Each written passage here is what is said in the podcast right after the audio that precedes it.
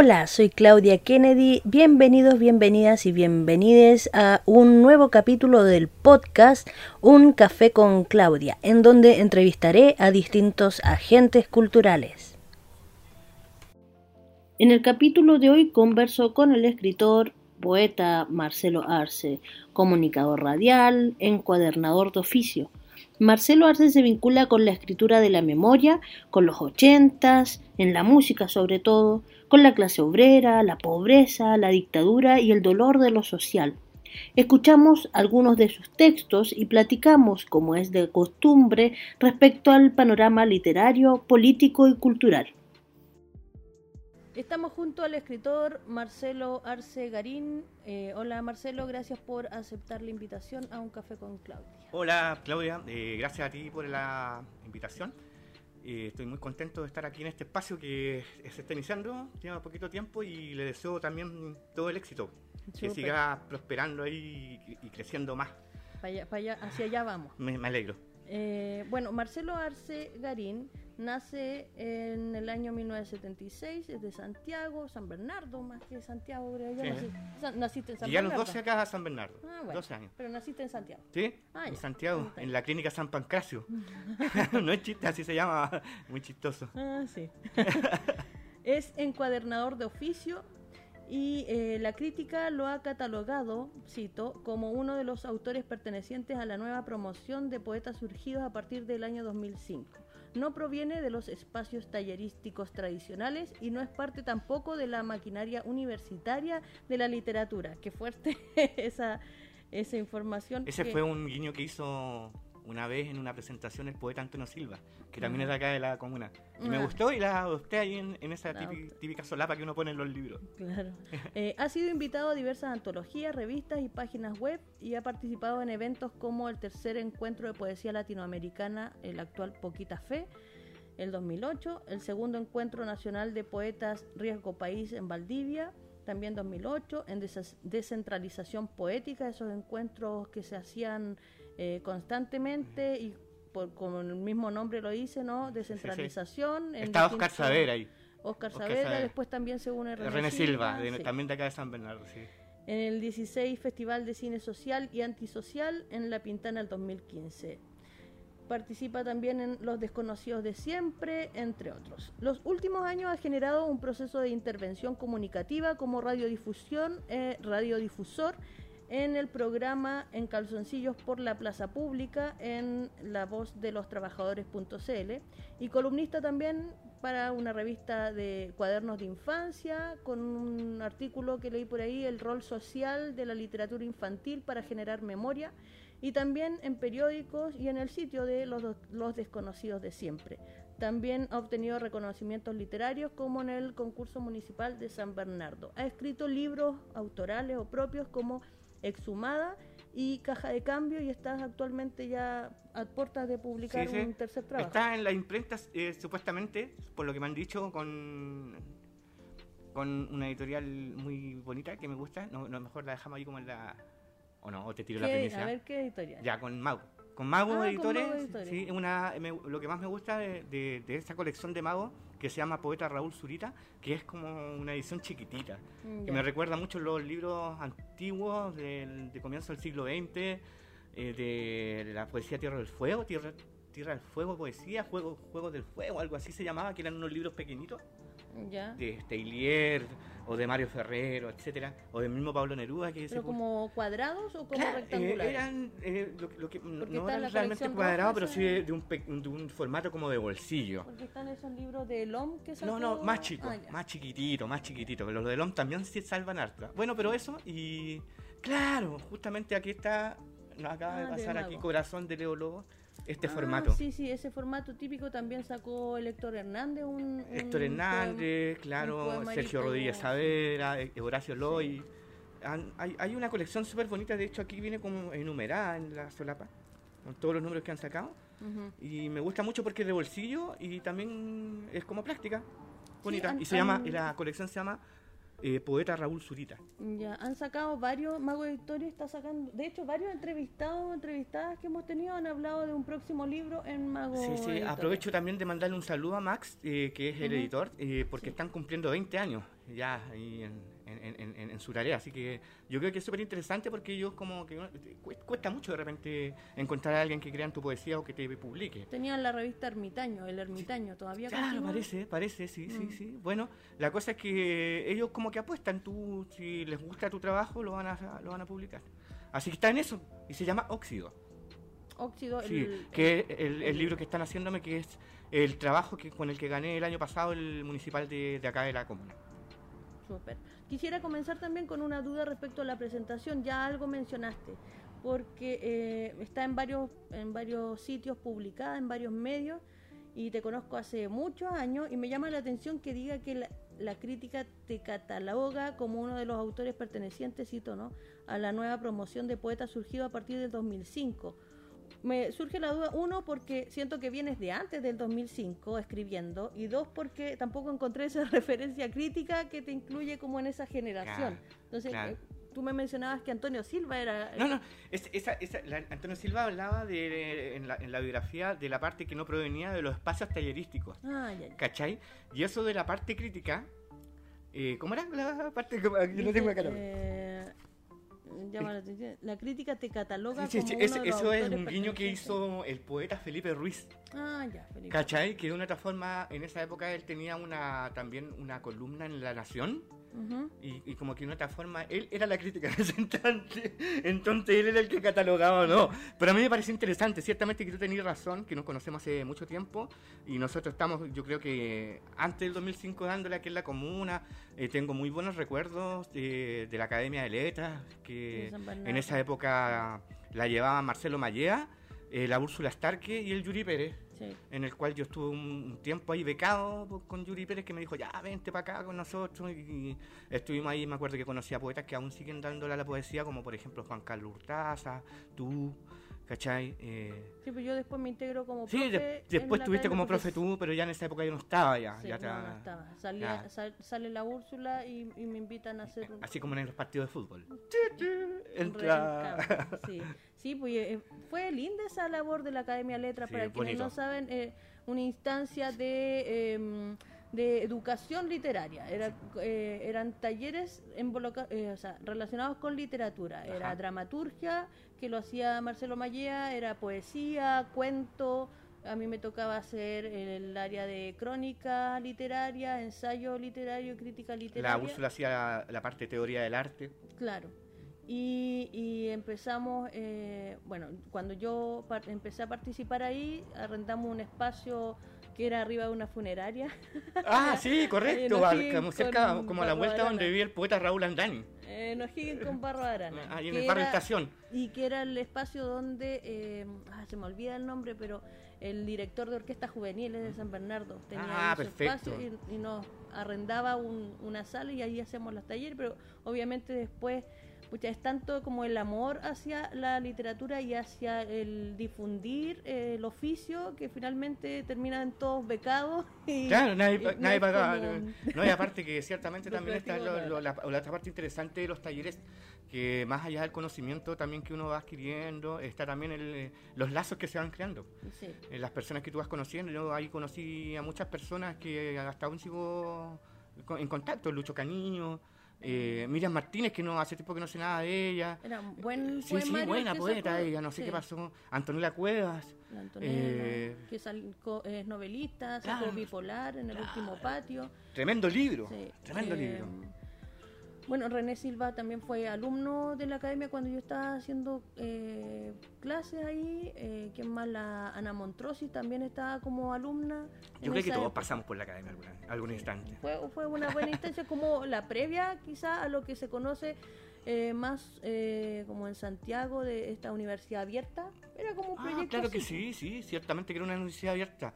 Y también me acuerdo que se unió a un trabajo súper interesante y y muy bonito que hizo también Marcelo Mallea, no sé si recuerdas que fue el 525 líneas, ah, que fueron videos poemas, De, de, artistas que estábamos en esa época trabajando y que fue un trabajo magnífico que aún yo lo veo no, no, solamente con nostalgia, sino que me emociona ver, no sé, pues trabajos tuyos, Claudia, o el Yuri, Antonio Silva con su video, con el grupo Matiné. Éramos muy poseros. Todos poseros, y todos terminábamos en el suelo.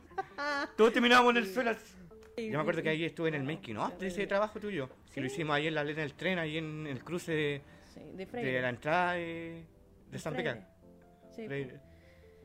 Así que eso, entonces yo creo que al comienzo, de, antes de que haya sido como la crítica catalogada como el mejor, antes aquí en San Bernardo lo pasamos muy bien. ¿Y cuándo surge tu escritura? Como en qué año más o menos tú comienzas como a escribir y, y, luego también a dedicarte a la escritura? Claro, a mí me, pasa una cosa muy particular, eh, en el sentido de que, por ejemplo, Exhumada, que lo publicó el año 2009, es un trabajo que, venía amasando hace mucho tiempo.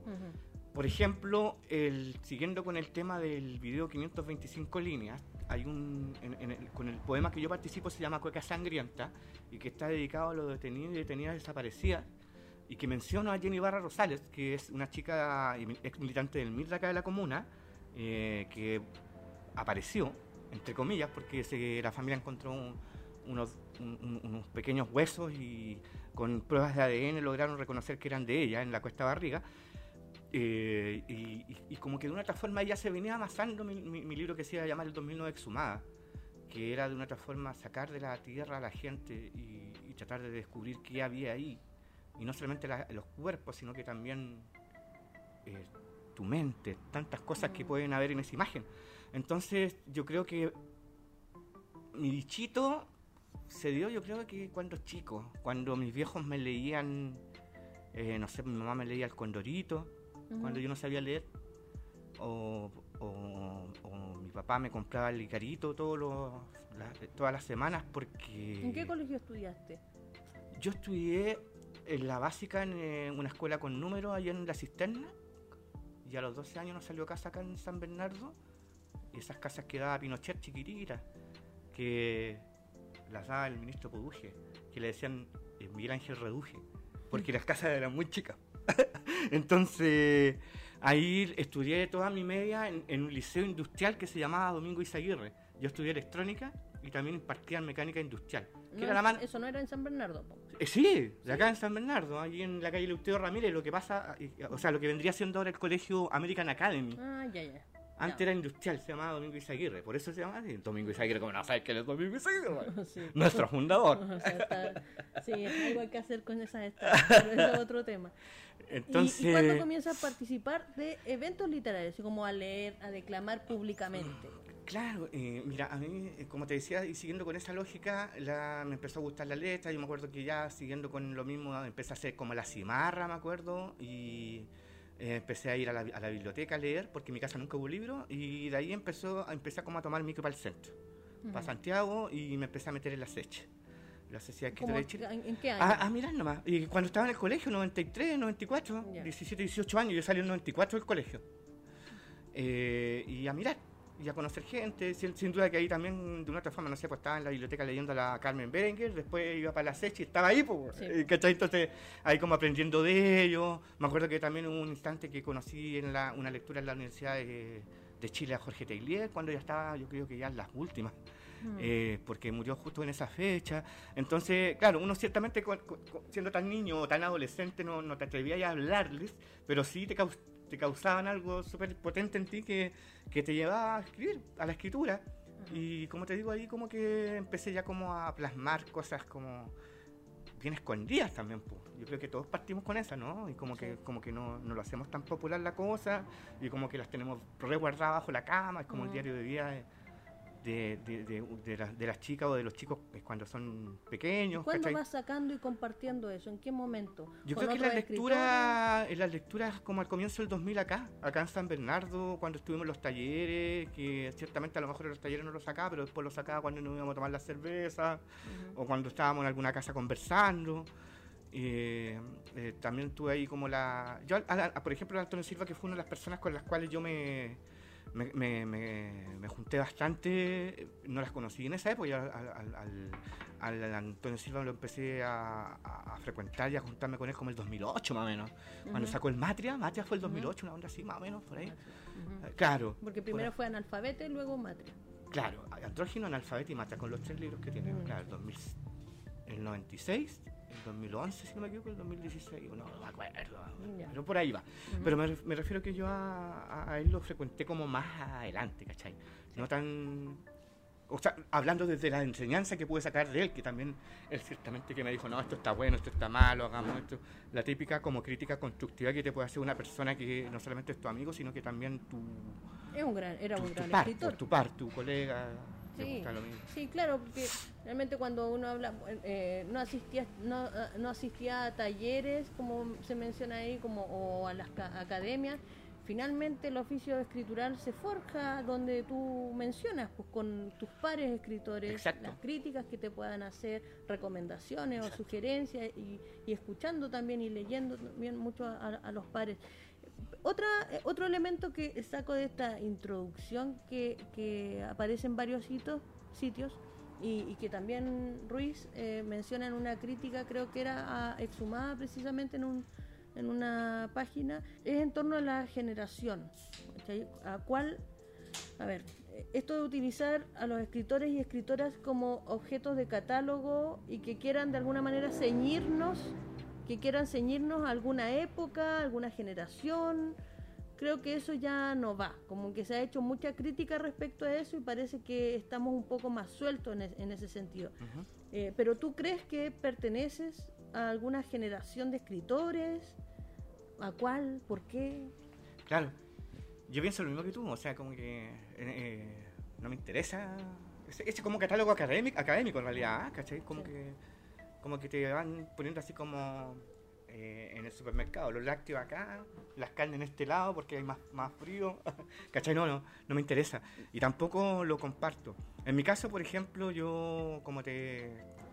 Yo fui papá, por ejemplo, súper joven. Yo, mi hija la tuve a los 20 años y, no me caí, no, no, no, me entraba algo más interesante que hacer en esa época, más allá de hacer libro de poesía, era buscar una pega, weón, para que, mi hija comiera todos los días, ¿cachai? Entonces me tuve que poner a trabajar.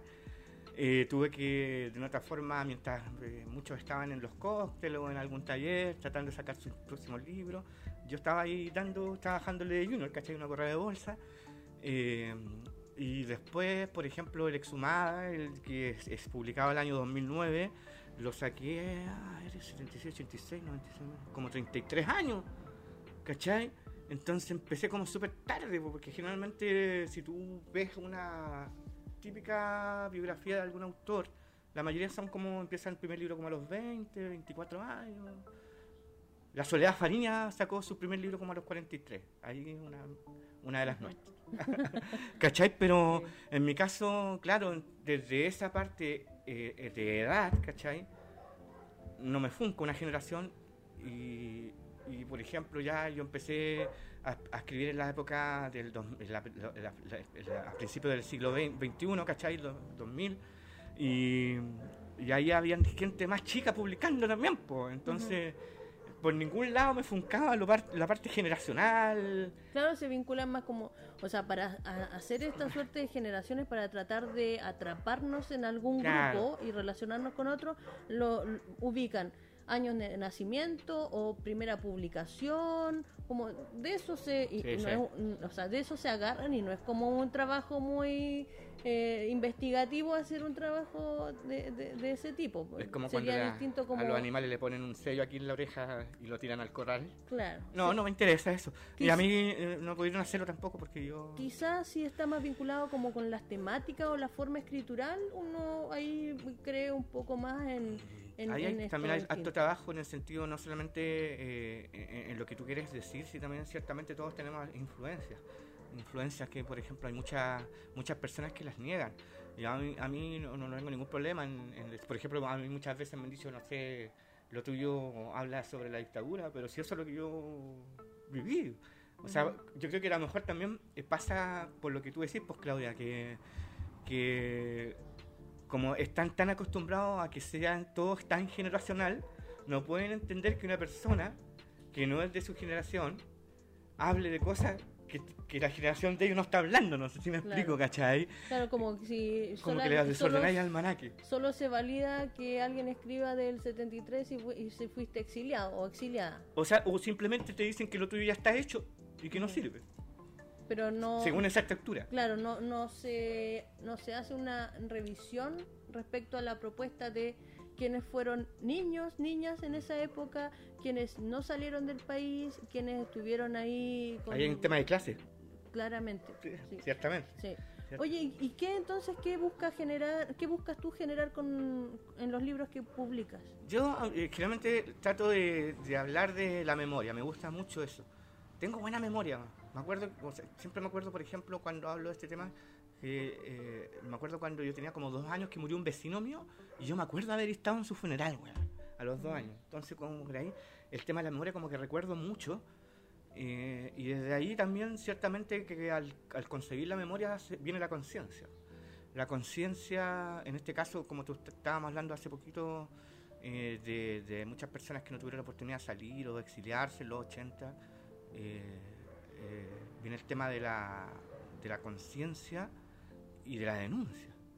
¿Cachai? De realmente decir, oye, chuta, a mí no me pasó lo mismo que a ti, pues tú estás en otra y yo tengo que contar esto. Eh, yo creo que por ahí viene. ¿Cuál sería, ¿Cuál sería entonces como tu lugar dentro de, este panorama que se está un poco armando, no, no catalogando, pero como armando dentro de, de, lo que tú quieres hablar, de, este, de esta memoria? A mí me interesa mucho el tema de la clase. ¿Ya? El tema de la clase. Admiro mucho a los poetas del comienzo del siglo XX, no solamente los poetas, también los narradores. Me gusta mucho el trabajo de, eh, González Vera, me gusta mucho el trabajo de Gómez Rojas, anarquista, Manuel Rojas. Todos estos chicos que de una otra forma también tenían como una, militancia escritural y una denuncia en sus letras que de una otra forma no, no se hacían los huevones que, siempre existía una conciencia en lo que estaban diciendo y también un compromiso. Eh, en, mi, caso, como que eso es lo que yo trato así, como de, no, sé si copiar, pero como de, seguir esa vía, claro, seguir esa vía. Entonces por ahí yo creo que podría ser. Ojalá que me resulte, pues, a lo mejor no me ¿Desde qué lugar entonces estarías hablando tú aquí, en tus textos? Eh, por ejemplo, te, puedo hablar del último del óxido, que fue el con el que gané el año pasado en el municipal. Ahí de una otra forma hablo sobre los obreros y las obreras. Eh, son 10 poemas, un libro súper cortito. Eh, que no sé, pues te hablo desde la maestranza, hablo de, las grandes fábricas que, que, aportaron en la parte industrial a comienzos del siglo pasado en Chile, no solamente con mano de obra y con trabajos dignos, sino que también con, buenos jefes, con, con vías al lado de su casa, con una conciencia social popular. Como con, desde un hablante que es un obrero. Eh, Ciertamente que en cada poema hay un, un, obrero, una obrera o algún observador que tiene que ver con eso.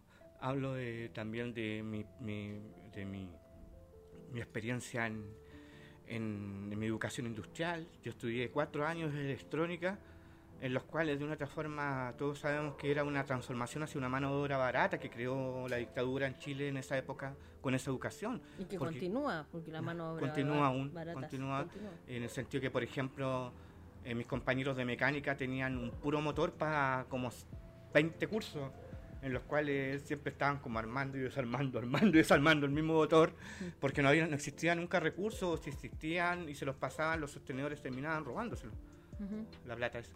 Entonces eso es como más o menos de lo que habla este, este, este nuevo libro que va a salir ahora. y también hablas mucho de de, de, esta crítica social, también de la República, así como que aparece esa... La República asesinada, como decía Pablo Roca. Ah, y, hacia allá mismo quería ir, porque em, hay un texto, por ejemplo, eh, dice, que es tuyo, la patria se triza en mil pedazos, su columna es astilla uniforme, mancha del ocaso. Y siento de alguna manera que existe como cierta separación, como que hay cierta distancia, y eso es porque no es, no es fácil resolver esa distancia eh, cuando se habla como de esta memoria, de que tú no participaste quizá en algunas en, en, algunos hechos o acontecimientos históricos puntuales, pero sí llegan influencias, llegan memorias recolectadas también de otros lados y es como un poco complejo em, generar un texto que también se sienta como muy cercano, no solo descriptivo. Y ahí también referencio a Pablo de Roca, porque em, en, de alguna manera este pequeño texto, que, o sea, como este fragmento, parece una enumeración sin interiorizar tanto el dolor nacional, distinto a, por ejemplo, Roca cuando explica que ese dolor nacional es suyo. Y, luego continúa ejemplificando cómo se siente un poeta, que el dolor cuando dice eh, me oraba la palabra desgarrándome. Entonces yo digo, claro, ahí este escritor acerca el texto porque qué mejor ejemplo para que un poeta, un poeta describa cuánto dolor significa algo que el personificar la palabra misma, así como, no encuentro la palabra, eh, eh, como esos, esos guiños son como los que uno de repente o una siente cercanos, los explicita en el texto para también este dibujo, esta atmósfera eh, de, memoria del dolor, de la pobreza, pueda también involucrarse con, el lector que es poeta o con otros. Entonces, en lo relativo a la pobreza, a la política, ¿Qué tanto duele? ¿Cómo se puede exponer a un lector a ese dolor de la injusticia social en, lo que tú haces en tu obra, por ejemplo? ¿Cómo lo resuelves de alguna manera? ¡Wow! Yo creo que escribiendo y retratando lo mejor posible, como bueno, ciertamente tú me sacáis el ejemplo de Pablo de Roca, que bueno, todos sabemos que es Pablo de Roca, ahora ciertamente que también eh, este año se cumplen 100 años de su primer libro, Los Gemidos, que ahí, cierta, ahí se alejaba mucho de lo que fue la denuncia social que venía más adelante de él. Sí, había un dolor gran, grande en, su alma. Yo creo que eh, debe ser según la capacidad de descripción y de vivencias que tú has tenido. Pablo de Roca era un ser muy visceral, era otro Chile, sin duda era otro Chile. No, no, no, no, no, no, no, no, no gobernaban los Uber en esa época, no, no gobernaban los trenes, por ejemplo, los ramales podías llegar a otras partes más recónditas donde podías conocer otra, otro tipo de personas. Pero ¿cuál es el dolor tuyo en relación A, la patria, al cómo ves el Chile que está claro. Mi dolor yo creo que es, eh, una gran herencia de ese dolor es la dictadura. Yo fui chico. Eh, no me afectó puntualmente en el caso, por ejemplo, de un detenido desaparecido en mi familia. Sí me conmueve mucho y me, me trata de acercar a esos temas por un, tema humano, humano, o sea, más allá de que si es mi, hermano o mi familiar o no. Eh, ese es un punto. El otro vendría siendo, eh, por ejemplo, el tratar eh, de, con este tipo de textos, ¿cachai? Más, más conscientes de lo que estás narrando, no lleva al, lector a que, a que le cree una conciencia y que esto no, no, vuelva a pasar, ¿cachai? Tiene, tiene, otra, otra dimensión más más que la vivencia en sí. Porque vuelvo a insistir, por ejemplo, yo me sitúo mucho en los 80 en algunas partes, porque yo vivía esa época, pero era muy chico, pero me acuerdo.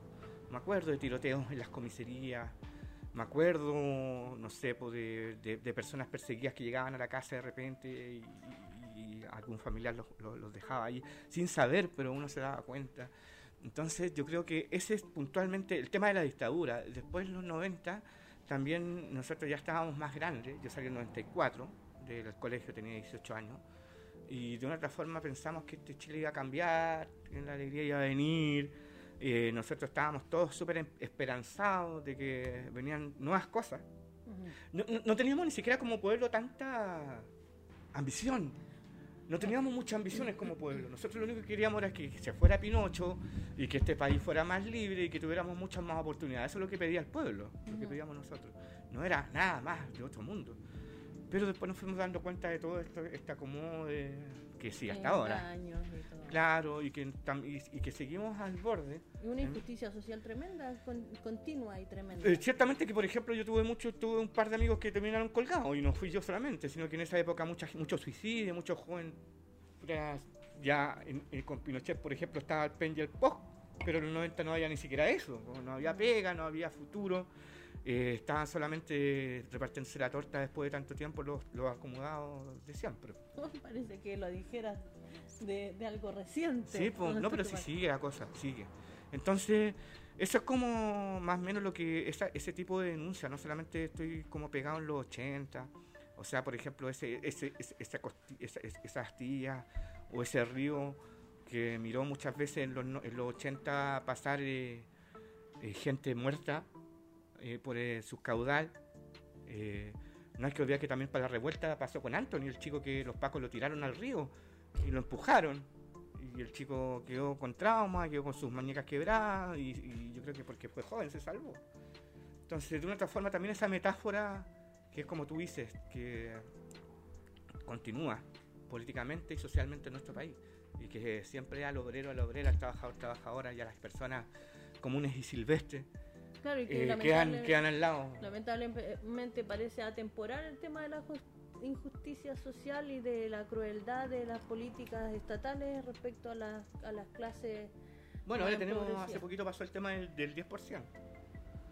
Hay ¿Qué opinión tienes respecto a eso? Bueno, eh, yo creo que, por ejemplo, ah, no, hay que, no, no, hay, no, hay, que olvidar que, por ejemplo, el, el, Boric no ganó porque era un buen candidato, sino que ganó porque la gente votó por él para parar a la derecha. Oh, sí, obviamente. Entonces, ese, ese, es un primer punto que hay que tener claro. Eh, entonces, ese, eh, desde ese punto, eh, ya tenemos que tener claro cómo va a ser eh, también el, el, el, gobierno de Boric. ¿Cachai? Porque siempre un gobierno va a tener que saber eh, tener eh, estabilizado al, a los poderes económicos y a los fácticos. Siempre va a tener, por ejemplo, puso a Marcela y que un chico súper neoliberal, ¿cachai? Y el viejo está defendiendo a los empresarios, eso es lo que está haciendo, ¿cachai? Y lo otro que también más allá de todos 10, 10 20 años, oye, tengo una weá con eso, pero, pero primero eh, pasa con, con, este, con este chico de Boric que partió como como caballo nuevo y terminó, no, no pasa nada, se desinflaron, tiene ahí queda eh, escondida ahora porque se mandó esas cagadas de declaraciones.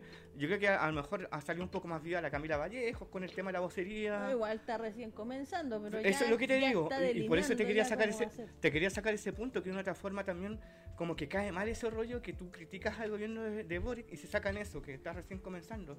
Pero hoy no, no conocieron la revista Topase, no conocieron el humor político, oye, ríanse un poco, pues weón. Oye, no se ríen. Lo que pasa es que aquí, o sea, mi teoría es que aquí se sigue lucrando con la pobreza y punto. Totalmente, totalmente. Le sirve que haya pobreza. Aquí el punto era que, las la FP tenían que terminar y siguen negociando con la hueá. Sí. Las FP tienen que acabarse. La plata es de los trabajadores y las trabajadoras, no es, no del gobierno. Vamos a ir a un pequeño break y retomamos ya con lectura también de tus libros. Ya, perfecto. Este podcast llega a ustedes gracias al gentil patrocinio del Café Literario La Otra Costilla, ubicado en pleno centro de San Bernardo, región metropolitana Chile, O'Higgins 1063. En él podrás hacer una pausa de tu rutina, tomar un café o un refresco, observar y adquirir obras visuales, pero también leer y adquirir libros de autores nacionales, autores de la comuna de San Bernardo. Los días miércoles se realizan lecturas poéticas, los viernes la entrevista a agentes culturales a través de este podcast al que puedes asistir como público a las 5 de la tarde los días viernes.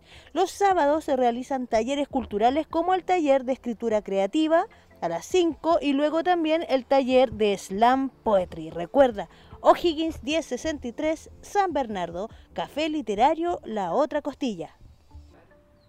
Retomamos la conversación con Marcelo Arce y quería pedirte que compartieras con los auditores, auditoras, em, algunos textos. ¿De qué, qué, ¿Por dónde comenzamos? Eh, yo creo que podría ser como una... Un mix. ¿Cronológica? Dale. El primero, que es Exhumada del año 2009.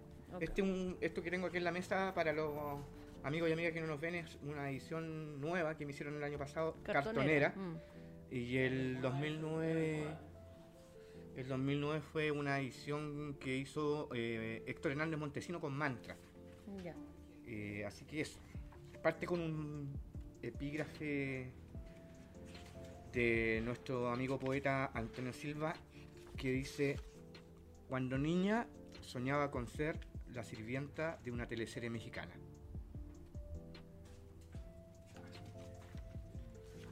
A mi muchacho le gustaban los ex Dime cuántas veces quieres que te lo repita, sonaba en el dial. Dime cuántas veces quieres que te lo repita, gritaba la putifrunzi. Dime cuántas veces quieres que te lo repita, vomitaba en el cuarto cuajado de luz. Soy la exhumada. Oía la ronda de San Miguel mientras vendaba mis ojos. Soy la exhumada. Calzones en los tobillos y no sé cómo mitigar la ausencia de vino en el pescuezo. Tejo una bufanda para que abrigues tu cuello. Uso el punto que copia mi madre, tupidito, para que no te resfríes. Soy la exhumada no figuro en ninguna encuesta, oculto el dolor en las arrugas de mi frente y el mapa de la provincia se me clava en las vértebras. Soy la exhumada, la que predica a Dios en las esquinas de la pasta base. Hoy podría ser el Tusi. Sí. A ver, leemos. Ah. Soy la exhumada, la que predica a Dios en las esquinas del Tusi. Mm. A la marcianeque. El último pololo que tuve murió resencito le dio un ataque de epilepsia y lo atropelló un camión. La rueda trasera rompió su cabeza. Solo hay un recuerdo que conservo de él. Este botón rojo que me cosió el pantalón. Abrocho y desabrocho. Abrocho y desabrocho. Abrocho y desabrocho para sentirlo en mi vientre. Ya no más atardeceres bajo el tendido eléctrico plagado de zapatillas ya no más Armando Hernández, ya no más cazuelas en Matucana, loquita por ti, loca, loca. Soy la exhumada y te busco cada nochecita en los camposantos de la patria. Aquí vamos al último para terminar este libro. Dice, los, helicópteros pasan ignorando lo que pasa. La radio dijera espasmos, el calor derrite las moscas. Los jornales hacen los lesos, pura TV, nada de caricia los muy hijos de puta. Ya no creo en nada, ya no creo en nadie, solo mis taco agujas con su sonido nupcial. San Bernardo, comienzos de siglo, Carloncho, te dejo cien lucas bajo el colchón, cuídame la Virgencita del Carmen que está en la gruta, préndele velitas todos los miércoles, desde hoy cavaré mi propia tumba, palada tras palada, no soy la exhumada, hoy descanso calladita en los albores de la noche.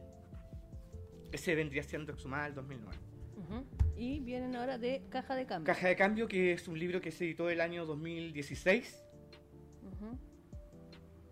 Con la editorial Etcétera de Concepción, que su director es Tulio Mendoza Belio. el Tulio Mendoza. El Tulio.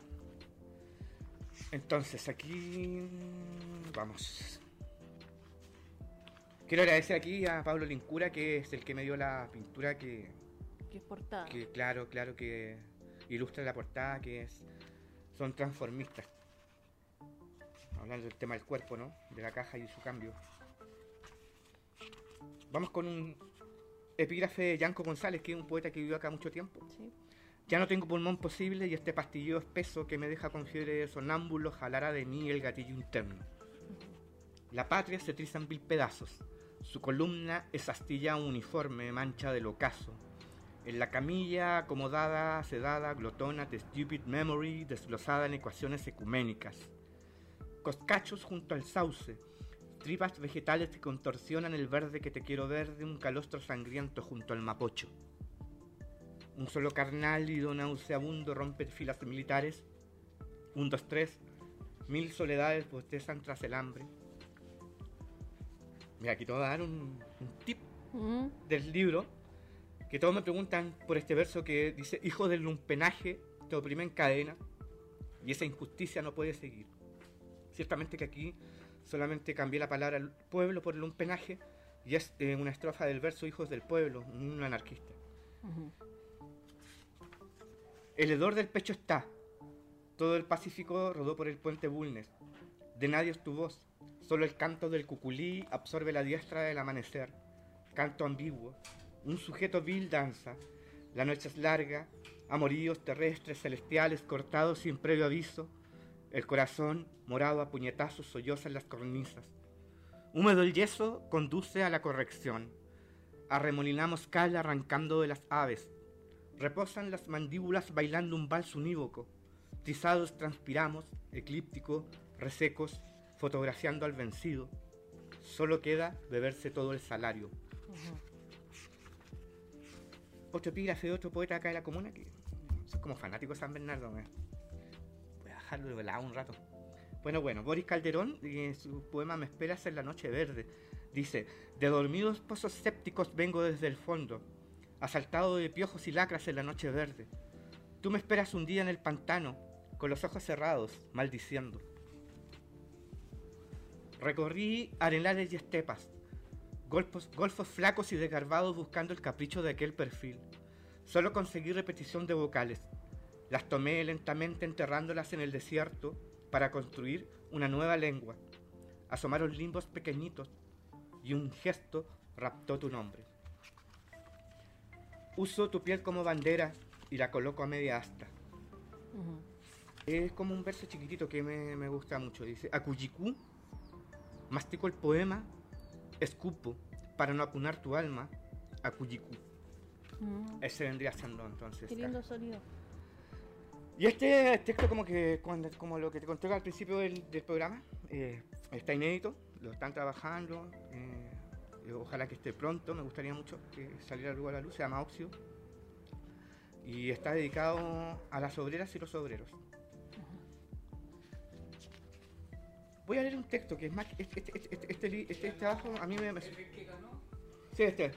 Este ganó el municipal del año... el año pasado. 2021. 2021. Así que más respeto, sí, el ganador de, de municipal. eh, lo que pasa es que a mí me llama mucho la atención porque este, este, estos trabajos yo los tenía hace mucho tiempo en mi cabeza, ¿cachai? Lo empecé a escribir. Y, me salió como una especie más, más narrativa. Como prosa poética o más narrativa. Así yo, yo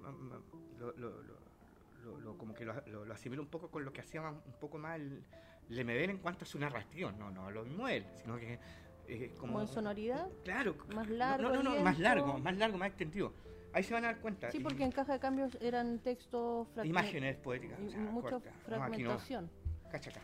ahí claro, se, ven, me está mostrando Marcelo el, las hojas que contienen su, su Entonces, ¿te parece que lo, lea un poema de los días que es como súper extenso, dura solamente cinco horas?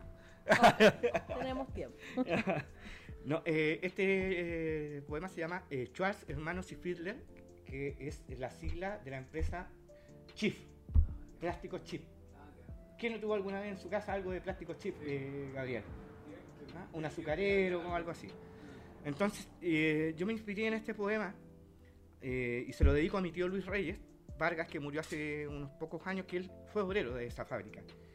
Y me acuerdo cuando era chico que los lavatorios, cubierto, todo eso, ¿no? Teléfono. Ya. Esto se llama Schwarz, Hermanos y Fiedler. Múltiples motores se prenden y apagan en los talleres como si la industria cegara los cielos de la ciudad. El obrero Luis Reyes moldea el producto nacional, interruptores y enchufes, productos de menaje. Iniciamos un nuevo turno en la fábrica mientras el petitorio se aferra con firmeza en los escritorios sindicales. Cada rostro sostiene sudor y ternura, juguetes que llegarán a los niños de la patria, el circo Donald y retroexcavadoras que iluminarán el pasaje de la población antes del apagón y el llanto. Cada domingo después de llenar el puzzle, el obrero Luis Reyes se ubicaba a un extremo del mini componente. Al momento de elevar su dedo índice apretaba sus ojos para compasar la música. Debussy encerraba en su hogar el descanso y la alegría, como cuando le apostaba 500 pesos a tercero caballo, uno de honor, en el teletrack de Plaza Egaña. La baquelita adorna las mesas populares democratizando al barrio y sus clubes deportivos. Cada fin de año la presidenta de la Junta anota a la prole que recibirá camiones y enceradoras construidas por sus madres y padres entre máquinas de inyección y cálculos de feriados y vacaciones. El obrero Luis Reyes baila a Bill Haley y sus cometas. Un cordón tras otro, San Bernardo, San Joaquín, Vicuña Maquena, overoles y delantales jugaban ping-pong en el patio del casino, continuando el itinerario de la producción. Trabajadores con el siglo bajo el sobaco iluminaban los pedestales convocando a las 17 horas en el taller A. Obstruidos en los paraderos esperaba la intercomunal 24 fumando un Hilton. El obrero Luis Reyes fue a la moneda al 11 temprano. Los pantalones de tela que utilizaban aquella mañana absorbieron la, malicia milicia y preocupado guardó todo bajo el camastro. Mientras los aeroplanos aterrizaban en toda lava, su mano tersa acariciaba mi cabeza y un zumbido acarreaba manquehuitos y vino tinto. Soplaba fuerte el humo del cigarrillo tratando de llenar las nubes de Peñalolén. El barro de la cancha mojaba la rabia.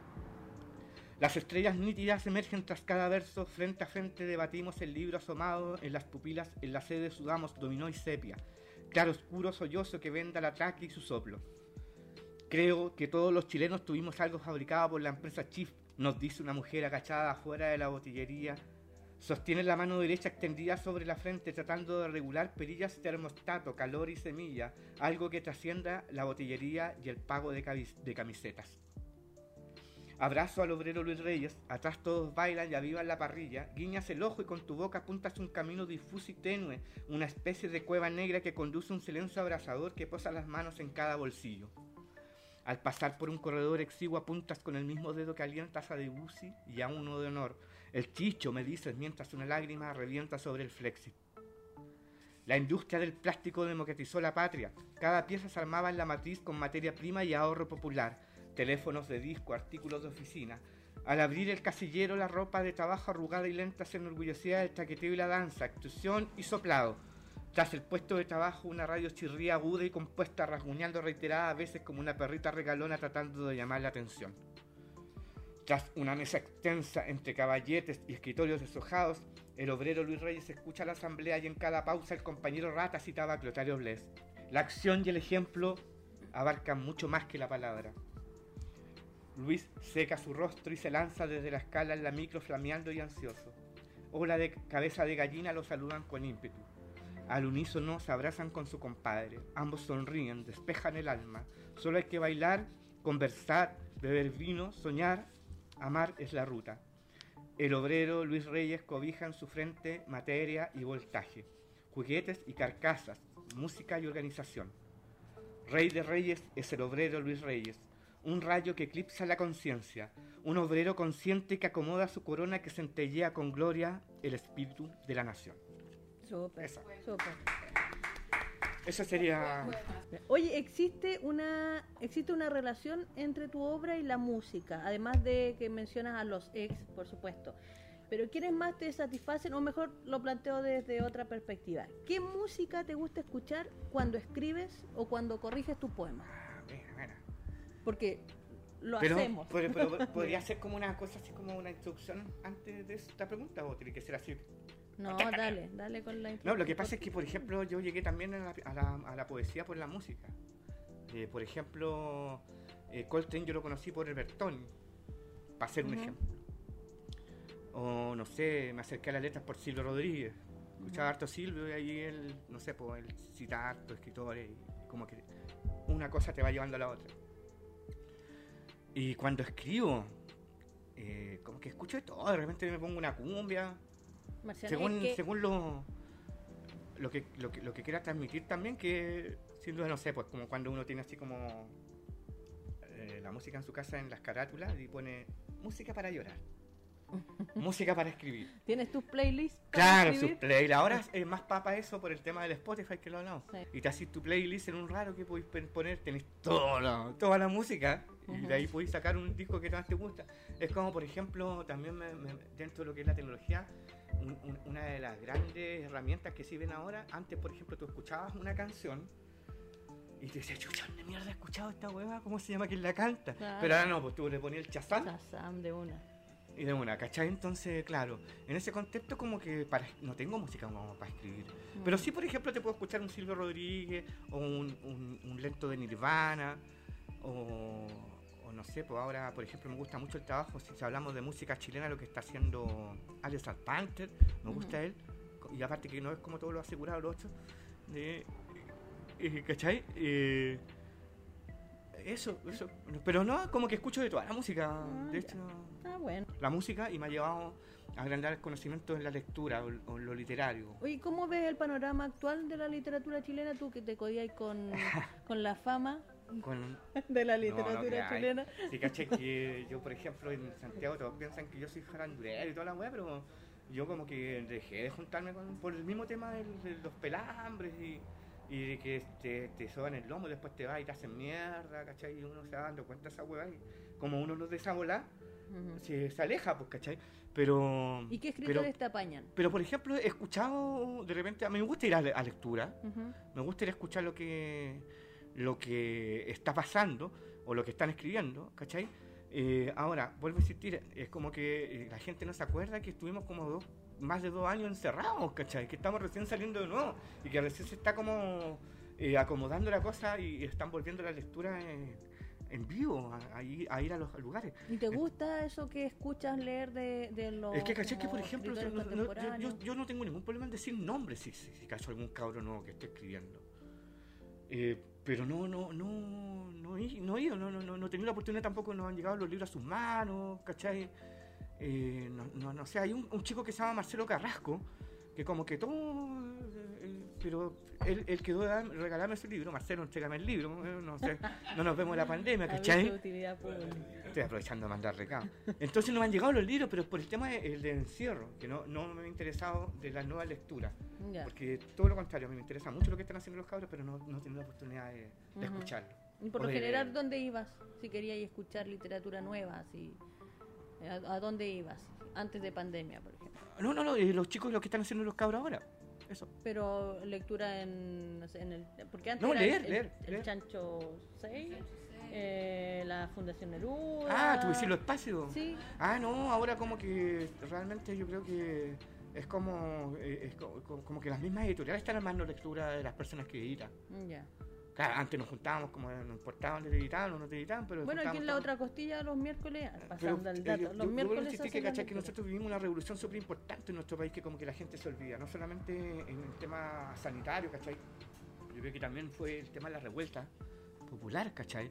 Que también, por ejemplo, uno de los grandes eslabones, yo creo que no solamente en la literatura, sino que todo el mundo artístico, cultural, son los bares o los lugares donde vas a escuchar música, pero todo eso cagó por la pandemia y por el tema del, Se traspasaron un poco incluso a algunos colegios también. Claro, o sea, sería interesante eso, ver cómo se mueve ahora, que está recién ahora volviendo todo eso. Pero eh, eh, en, el caso actual está un poco lento. lento. ¿Y, ¿Y qué escritores te apañan ¿Ahora? Sí, así como antes estaba el Antonio y tú le decías, oye, Así como conversar, bueno, me junto harto con el, con el Cristian Aedo y como con nadie más, weón. Que, que te critiquen, por ejemplo, que te hagan sugerencias. Eso, pues, Aedo. Y... ¿Qué más? Bueno, aquí en San Bernardo vengo a conversar con Antani el viejo Andani, que ahí conversamos, pero no hablamos de literatura, pues hablamos de otras weas, así como hablamos de los tienos que se están comiendo los gatos, que se le perdió el gato, los extraterrestres, ovni y todo eso. Oye, y para... No, si me dijo hace poco que se le había perdido el gato al Andani, pues y dijo que lo estaba sospechando unos un haitianos que venían al lado de él. Bueno, con lo que pasó ahí en esta Por eso, por eso, con el, con chip, el chip de los anticuchos. Oye, para los poetas más jóvenes, ya para ir cerrando también la entrevista, eh, muchas veces yo hago alguna pregunta a los entrevistados, entrevistadas sobre este oficio y a modo de educar o de guiar para quien esté escuchando y esté iniciándose o esté ahí en, camino. Eh, ¿Cuál es el método que tú has tomado o aprendido para difundir tu obra literaria? Bueno, sobre todo con las nuevas generaciones, dices tú. Sí, sí. Mira, caché que es, es como súper paradójico porque no lo he tomado desde el punto de vista de la literatura sino que lo tomé desde el punto de vista del, eh, de los talleres, porque yo también soy encuadernador. Yo hago libros, aprendí ese oficio por un amigo y, trabajo, hago ese trabajo. Y hace, puta, un, antes de la pandemia, unos cuatro años atrás fuimos a hacer un taller de encuadernación. No lo llamamos así, lo llamamos eh, eh, reparación de libros a una escuela pública ahí en el bosque, la ciudad de Lyon. Y era la primera vez que lo hacía. Y, lo único que le dije, así como ya yo llevo los materiales, le dije a la directora. La directora me dijo al tiro, no hay plata, son llorones. Pero dije, ya no importa. Yo llevo los materiales, eh, hágame un grupo de chicos, de niños, y, que ellos lleven un libro en mal estado. Entonces lo que yo les enseñé en ese taller fueron de dos días a, encuadernar el libro, a arreglarlo, a volverlo de nuevo a la circulación. Entonces eso es como de una otra forma la proyección que, como que más me interesa hacer que, ir a sentarse como, en, haciendo talleres, decir tú que generáis... ciertamente, sin, sin, tampoco olvidar que la escritura es un oficio. Pero, por ejemplo, para difundir tus libros en ese taller... Sí, sí, yo creo que... Sí, de hecho me preguntan y yo les digo que escribo. Yo creo que es más factible que, que estar ahí en un, una ficha diciendo que voy a ir a hablar sobre mi trabajo. Siempre van a preguntar lo mismo. O sea, ¿por qué escribe? ¿Cómo escribió? Eh, eh, ¿Cómo se hace para Claro, van a ser las mismas, pero eso, no, no, significa que tú tienes, que dar siempre las mismas respuestas. Uno tiene que esmerarse y, de otra forma también transmitir esa pasión para que después el chico se dé cuenta y dice, chucha, lo que me dijo este loco la otra vez me va a servir para más adelante y lo puedo hacer. ¿Y redes sociales? ¿También eh, ahora eso es como pago. Yo me acuerdo que al principio me metí en el rollo de las redes con el Facebook. Pero era como la novedad. Y, no sé, pues te acordás cuando estuvo al inicio un weón en el encontrón, que se encontraban todos los weones así como de la básica o de la media y se juntaban. y después todo era un, un, rollo así como súper eh, fracasado, porque todo era como que nada de todo distinto, weón, y era como más que nada el copucheo la weón. Para cachar en qué estaba cada uno. Pero retomado ahora Instagram, me Sí, sí, pero subo mis fotos así como, como lo que es Instagram, pues, o sea, como yo posando y haciendo ahí la weá, ¿cachai? O sea, no es un, no es un rollo de de que lo utilice como herramienta para educar. Sí, ah. tengo, por ejemplo, el programa de radio que tú mencionabas, tengo todos los podcasts subidos en la ¿Continúa el canzoncillo? En calzoncillo, en calzoncillo por la plaza pública. Sí, sí, sí, sí, pero no me acuerdo cómo se llama el link. sí, pero te lo puedo mandar después para que tú sí lo, lo, había mencionado, por ahí estaba... Para que la gente a lo mejor pueda pincharlo y escuchar los programas, pero... Sí, pero si lo buscan así mismo en Google les va a aparecer. Es que lo, lo, tengo en Archive. Ah. Están todos los programas. ¿Te acuerdas que te conté? Entonces a lo mejor te podría mandar después. la voz de los trabajadores.cl. Sí, pero eso lo que pasa es que ahí tú podías escucharlo en vivo cuando estaba el programa. Tú te metías y salíamos en vivo. Y era muy linda esa weá porque nos mandaban saludos de toda América. Así como de repente, saludos desde Perú, saludos de Colombia. No, bonito, weón. Yo lo encontré la raja. Muy bonito. Entonces eso, pues. Ya, pues bacán entonces, Marcelo. Me sentí súper bien, muchas gracias por la invitación, súper cómodo. Sí, un gusto eh, platicar contigo, además que hace rato que no nos veíamos. Bueno, nos encontramos en el Café Literario Laura Costilla, pasando así como eh, publicidad. Em, porque aquí se ha estado retomando un poco la actividad literaria y lectura y ahí nos volvimos a, ver. Pues, Me alegro mucho, yo creo que es súper importante eso, que se vuelvan a, retomar los espacios en la comuna y que también nosotros como escritores eh, de San Bernardo nos volvamos a juntar, porque pues si no terminamos hablando pura jugada en vez de hacer cosas interesantes. Así es. Ya pues Marcelo, muchas gracias. Por gracias a ti Claudia, que te vaya súper bien. Igual.